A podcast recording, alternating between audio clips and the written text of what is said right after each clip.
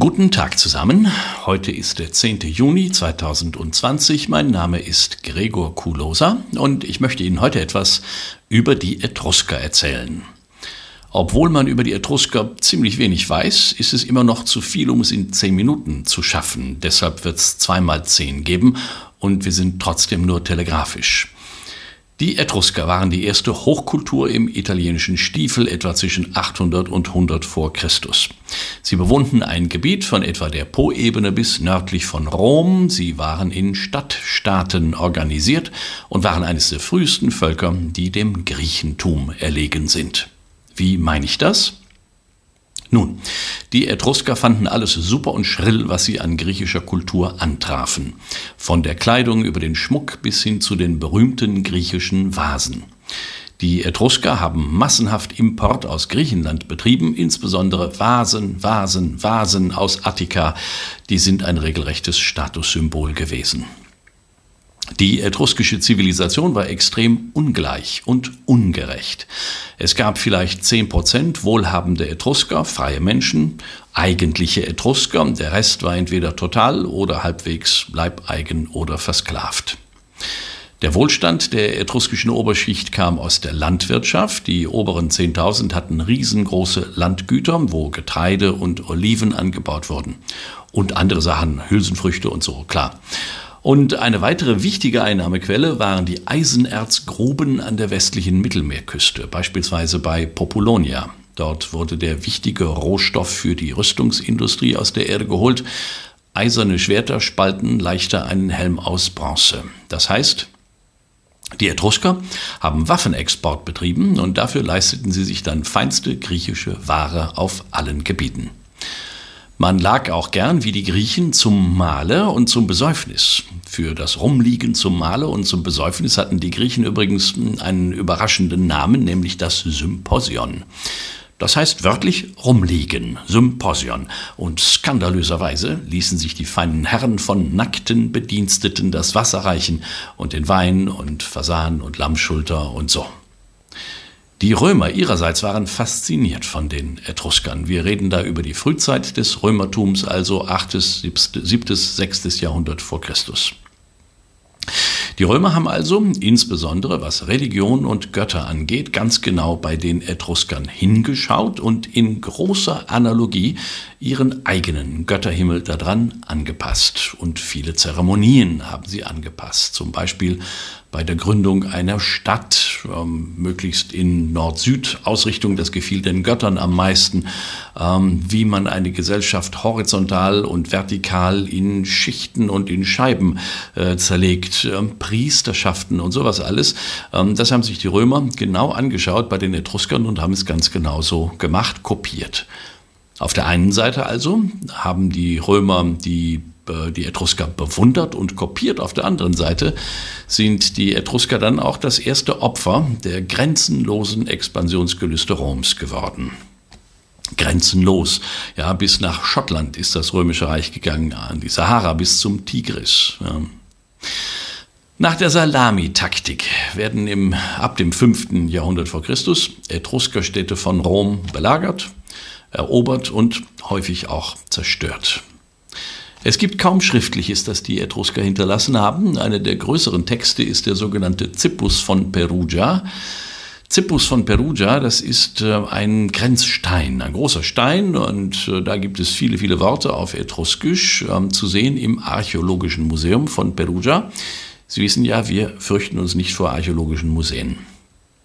Die Etrusker sind auch deshalb so geheimnisvoll, weil man ihre Sprache bis auf den heutigen Tag nicht herausbekommen hat. Es gibt schriftliche Zeugnisse, der Zippus beispielsweise, ja, die sind geschrieben in einer Schrift, die die Etrusker von den Griechen abgeschaut haben. Deshalb kann man das lesen, was da steht, wenn man Griechisch kann. Ähm, wenn man griechische Buchstaben kann, vermutlich wird man das auch richtig aussprechen, weil es ja griechische Buchstaben sind. Aber was das bedeutet, das weiß man mit wenigen Ausnahmen, wenigen Worten bis auf den heutigen Tag nicht. Deshalb müssen die Etrusker anders zu uns sprechen und das tun sie auch, nämlich ganz überwiegend durch ihre Gräber. An vielen Orten in Italien findet man Etruskergräber und häufig ist der Besuch derselben sehr, sehr interessant. Zu Füßen von Perugia beispielsweise liegt das sogenannte Hypogäum der Volumnier, ähm, so hieß die Familie, und Hypogäum heißt etwas, was unter der Erde liegt. Ein prächtiges, in einer unterirdischen Höhle angelegtes Grabmal mit Skulpturen und Malerei. Ähm, die Malerei ist äh, heute sehr stark verblasst. Schon wieder im Archäologischen Museum von Perugia liegt das Grab der Familie des Kais Kutus mit Dutzenden von geschmückten Sarkophagen, die da zu bewundern sind. Tarquinia, nördlich von Rom, ist einer der Hauptorte, wo man den Etruskern näher kommen kann. Dort gibt es eine riesen Nekropole, also einen großen Friedhof. Wir von Bader und Boccado wandeln bei einigen unserer Reisen auf den Pfaden der Etrusker. Bei unserer Florenz für schon dagewesene Reise beispielsweise. Ähm, da gibt's die großartige Chimäre von Arezzo zu sehen. Das ist ein großartiges Stück aus Bronze, 6. Jahrhundert, 5. Jahrhundert vor Christus und zeigt drei Viecher, die ein Viech machen. Löwe, eine Schlange, ein Hahn, ein, eine seltsame Chimäre halt. Ähm, Natürlich sehen und hören wir was ähm, von den Etruskern im Verlauf unserer tollen Reise durch Umbrien. Ähm, wir bieten eine Reise ins Latium an. Das ist die Gegend nördlich und südlich von Rom und selbst im Süden Italiens, wenn wir uns im Museum von Pestum das großartige Grabmal des Tauchers anschauen, wunderbares Grab, kommen wir auf die Etrusker zu sprechen. Gern lese ich bei solchen Gelegenheiten aus einem köstlichen Buch von Aldous Huxley vor. Genau, dem Aldous Huxley, einige von Ihnen werden den Namen gehört haben, der in Schöne neue Welt einen fürchterlichen Zukunftsentwurf mit gezüchteten Menschen und totaler Kontrolle gemacht hat, der in Zeiten von Internet und Social Media und DNA-Manipulationen erschreckend aktuell geblieben ist. Es ist eigentlich Pflichtlektüre für jeden. Schöne neue Welt. Aber von Aldous Huxley möchte ich zitieren aus dem Buch Those Barren Leaves. Parallelen der Liebe, hm, heißt das auf Deutsch, ist herausgekommen im Jahre 1925, bald wird es 100 Jahre alt. Es gibt da Mrs. Aldwinkle, eine alte Engländerin, die sich ein Schloss in Italien gekauft hat und das will sie zu einem Salon machen, einem kulturellen Mittelpunkt, wo berühmte Künstler ein- und ausgehen sollen, ähnlich wie Gertrude Stein das in Paris realisiert hat. Und Mrs. Aldwinkle ist das, was ich gleich zitieren werde, zusammen mit ihren gebildeten Gästen im Etruskerland unterwegs und das geht so. Aldous Huxley, Parallelen der Liebe, fünftes Kapitel zitiert aus der ersten Auflage von 1993 aus dem Pieper Verlag. An pries Caruns Flukutuk. Mr. Carden machte dem Führer ein Zeichen. Halten Sie die Lampe ein wenig mehr hierher, sagte er auf Italienisch, und als das Licht genähert war, fuhr er fort, langsam die primitive griechische Schrift an der Wand des Grabgewölbes zu entziffern. Flukutuk nun titujal ques catc Anulis modovicile citsri in puian accasri flucu per pris anti arvusta aius munteri flucutuc. Er richtete sich auf. Reizende Sprache, sagte er, reizend, seit ich gehört habe, dass die Etrusker den Gott des Weins Fufluns nannten, nehme ich das größte Interesse an ihrer Sprache. Fufluns, wie unvergleichlich treffender ist das als Bacchus oder Liber oder Dionysos. Fufluns, Fufluns, wiederholte er mit entzücktem Nachdruck. Es könnte kein besseres Wort geben. Sie hatten wahres linguistisches Genie, diese Kerle. Was für Dichter müssen sie hervorgebracht haben. Wenn Fufluns Flukutuk den zieht's, man kann sich die Oden zum Lobe des Weins vorstellen, die so begannen. Im Englischen zum Beispiel ließen sich keine acht so saftigen, süffigen Silben finden. Wie? Aber denken Sie doch an Ale in a Saxon Rumpkin, warf Joliffe ein.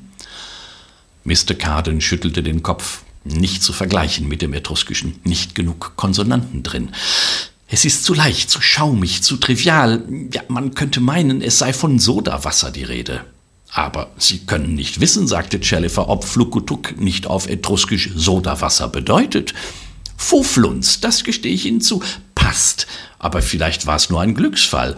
Es gibt keine Beweise, dass die Etrusker auch bei anderen Wörtern den Klang so geschickt dem Sinn anpassten. Wenn Fufluns Flukutuk den Zitz, könnte die Übersetzung sein von wenn Bacchus den Weißwein in Soda ertränkt. Wir wissen es nicht.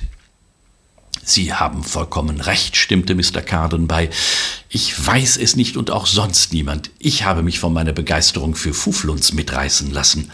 Flukutuk mag vielleicht nicht die süffige Bedeutung besitzen, die ein Wort von solchem Klang haben sollte. Es mag sogar, wie Sie sagen, Sodawasser bedeuten. Gleichwohl erhoffe ich mir noch immer das Beste. Ich vertraue auf meine Etrusker. Eines Tages, wenn man den Schlüssel zu dieser fossilen Sprache finden wird, werde ich meiner Meinung nach gerechtfertigt sein. Fluko-Tuk wird sich als ebenso angemessen erweisen wie Fufluns. Denken Sie an meine Worte. Es ist eine großartige Sprache, dabei bleibe ich. Großartig. Wer weiß, in zwei Generationen wird vielleicht ein neuer Busby oder Keat dem britischen Schuljungen etruskische Syntax und etruskische Metrik einbläuen. Nichts wäre mir eine größere Genugtuung. Latein und Griechisch haben einen gewissen infinitesimalen praktischen Wert, aber Etruskisch ist völlig und absolut unnütz. Welche bessere Grundlage für die Erziehung eines Gentleman ließe sich entdecken? Es ist die große tote Sprache der Zukunft. Wenn das Etruskische nicht existierte, müsste man es erfinden. An dieser Stelle mache ich erstmal Schluss mit der Lesung.